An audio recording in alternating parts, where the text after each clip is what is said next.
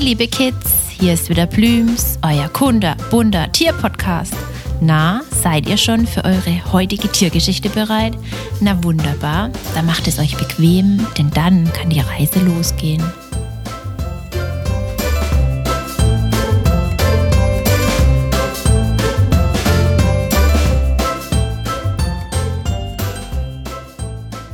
Wer springt in der Tierwelt richtig gut und bewegt sich so am liebsten fort?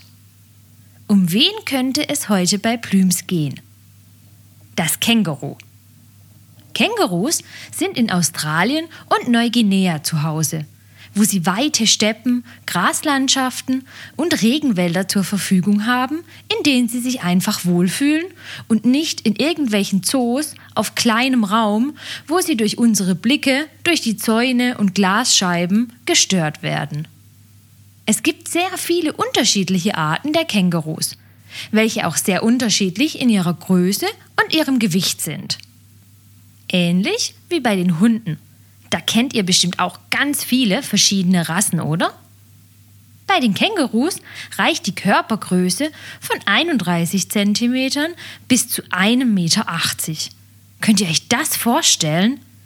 Die kleinste Art ist also kleiner wie eine Katze und die größte circa so groß wie euer Papa. Fragt ihn mal, wie groß er ist. Oder vielleicht wisst ihr es noch von den letzten Malen. Dann habt ihr einen Vergleich. Was sie aber alle gemeinsam haben, bis auf das Baumkänguru, sind die viel längeren Hinterbeine und den dicken Schwanz. Bestimmt habt ihr schon einmal eines in einem Buch gesehen. Und glaubt uns, auch in dem Schwanz ist ganz schön viel Kraft drin.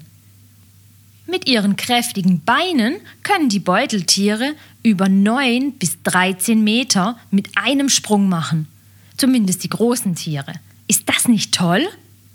Fragt doch mal euren Sportlehrer, ob ihr vielleicht mal in der nächsten Sportstunde Weitspringen machen könnt. Und dann schaut mal, wer am weitesten von euch springt. Und wie oft ihr hintereinander springen müsst, um auf 13 Meter zu kommen. Oder ihr schaut das nächste Mal am Sportplatz vorbei. Denn die meisten Fußballtore haben eine Länge von 9 Meter. Dann habt ihr einen kleinen Anhaltspunkt. Den großen Schwanz nehmen die Kängurus hauptsächlich zum Ausbalancieren, wenn sie schneller unterwegs sind, da sie ihre kurzen Vorderbeine nur zum Abstützen benutzen, wenn sie gemütlich durch die Steppe hoppeln oder zur Futteraufnahme. Denn beim Rennen oder schnell hüpfen wäre das nach vorne beugen nur hinderlich. Ihr könnt es gern mal austesten. Wie seid ihr schneller? Wenn ihr auf den Füßen rennt oder wenn ihr euch nach vorne überbeugt und rennt? Wir vermuten, ihr werdet euch auch wie die Kängurus entscheiden. Die super süßen Hüpfer fressen am liebsten Pflanzen. Je nach Art fressen sie lieber Gras oder Blätter. Außerdem haben sie nicht wie wir einen Magen, der alles macht, sondern eher wie unsere Kühe mehrere Kammern im Magen, in welchen die Pflanzenteile nacheinander zersetzt werden, damit sie von den Pflanzen auch möglichst viele Nährstoffe bekommen können. Kängurus sind meistens in der Dämmerung und nachts unterwegs, außer zum Sonnenbaden. Da geht's schon etwas früher am Nachmittag raus. Denn nachts ist das so eine Sache mit der Sonne. Wenn sie nicht draußen unterwegs sind, liegen sie meistens unter Bäumen im Schatten, in Höhlen oder Felsspalten. Da ist es schön kühl, wenn die Sonne wieder auf die Erde brennt. Ist es dann immer noch zu warm, lecken sie sich die Hände und die Unterarme zur Kühlung ab. Gut, manchmal machen sie das auch, wenn sie sich ärgern oder aufregen. Meistens sind die Kängurus alleine oder in kleinen Gruppen die aber nicht miteinander verbunden sind unterwegs. Ihr könnt euch das in etwa so vorstellen, wie wenn ihr mit dem Bus oder der Bahn fahrt. Hier sind auch viele Menschen in der Gruppe, aber trotzdem kennt ihr die meisten nicht.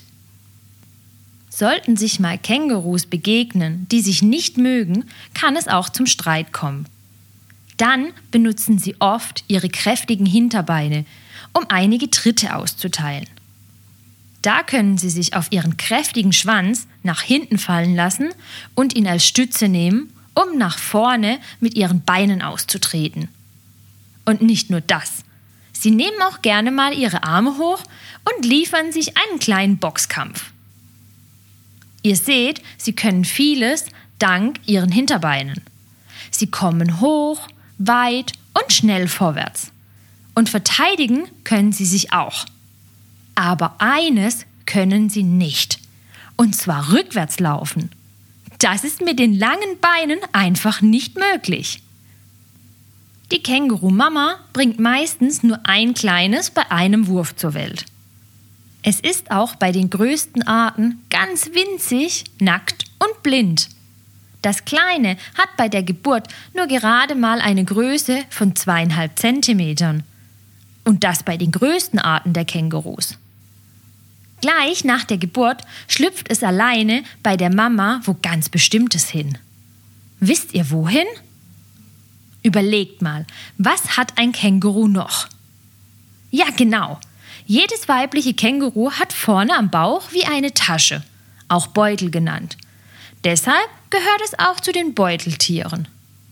Und da schlüpft das Kleine nach der Geburt ganz schnell rein und hängt sich mit dem Maul an die Zitze der Mama und beginnt zu trinken. Darin bleibt es die nächsten zwei bis drei Monate hängen. Stellt euch das mal vor. Ist das nicht super? Das Kleine findet den ganzen Weg allein zum Beutel.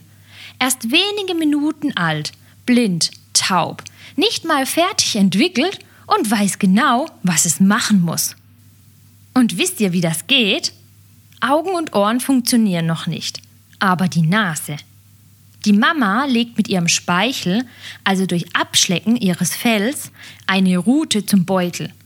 Und diesem Geruch folgt das winzige Känguru. Da hat sich Mutter Natur wieder einiges überlegt. Und wisst ihr, was auch noch toll ist? Die Mama paart sich gleich nach der Geburt wieder. Aber das nächste Baby kommt nicht unbedingt gleich zur Welt denn sie können warten und das bis zu einem halben Jahr. Entweder, wenn die Mama nicht so viel zum Fressen findet, um genug Milch für alle Kleinen zu produzieren, oder bis der Beutel von dem größeren Geschwisterchen das erste Mal verlassen wird, oder eine Zitze frei ist. Denn jedes kleine Känguru braucht je nach Alter eine andere Milch von der Mama. Und damit jeder das Richtige bekommt, hat jeder einfach seine eigene Zitze. Kurze Zeit später, nach dem ersten Verlassen des Beutels, passen sie dann schon nicht mehr in den Beutel rein.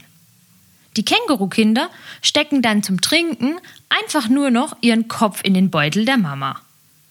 In dieser Zeit hängt das neue Geschwisterchen schon an ihrer Zitze.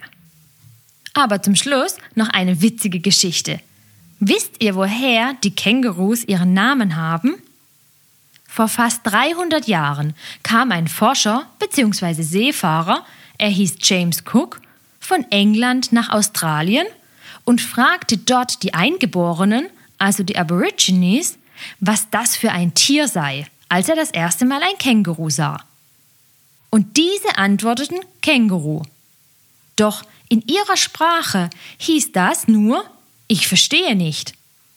Sie hatten Cooks Frage gar nicht verstanden und Cook dachte, die Tiere heißen Kängurus. Und dabei ist es dann auch geblieben. Ganz viele Kängurus sind geschützte Tiere, da es leider nicht mehr so viele von ihnen gibt. Wir Menschen machen immer mehr von ihrem Lebensraum kaputt. Deshalb müssen wir ihnen helfen und ihre Lebensräume schützen. Fragt mal eure Eltern oder in der Schule. Vielleicht könnt ihr euch ein Projekt für solche Tiere aussuchen, denn nicht nur die Kängurus verlieren ihr Zuhause durch uns, sondern auch leider ganz viele andere Tierarten. Kängurus sind aber nicht die einzigen Lebewesen bei uns auf der Erde, von denen es etwas zu lernen gibt. Plüms freut sich, wenn ihr wieder vorbeischaut und mit uns das Tierreich erkundet. Erzählt es gerne euren Freunden und hört zusammen die nächste spannende Folge.